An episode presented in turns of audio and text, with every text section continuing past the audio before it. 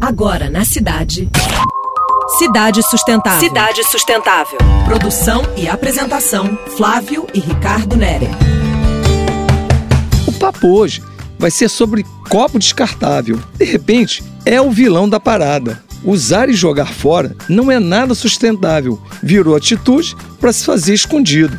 Mico total. Isso mesmo, Rico. Algumas empresas já estão estimulando seus funcionários a possuírem caneca própria. No trabalho da minha mulher, o chefe dela chegou todo bobo dia desses. A esposa deu uma caneca para ele, escrito pai de cachorros. O cara curtiu e parou de gastar tanto copo plástico. Pois é, vamos parar para pensar. Se você bebe no trabalho uns 5 ou 6 copos por dia, são 800 por ano. Tendo sua própria caneca, abastece ela direto.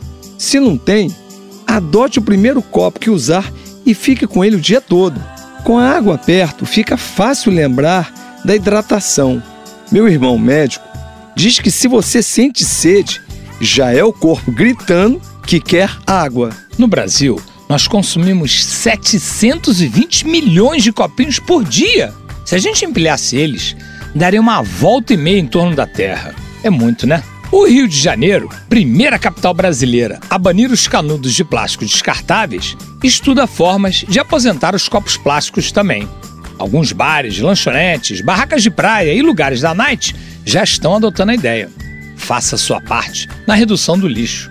E você, tem alguma ideia maneira para sugerir? Manda pra gente seu recado no e-mail cs@radiocidade.fm. Vamos fazer da nossa cidade um lugar melhor para viver. Abraços. Você acabou de ouvir Cidade Sustentável. Sua dose semanal de sustentabilidade.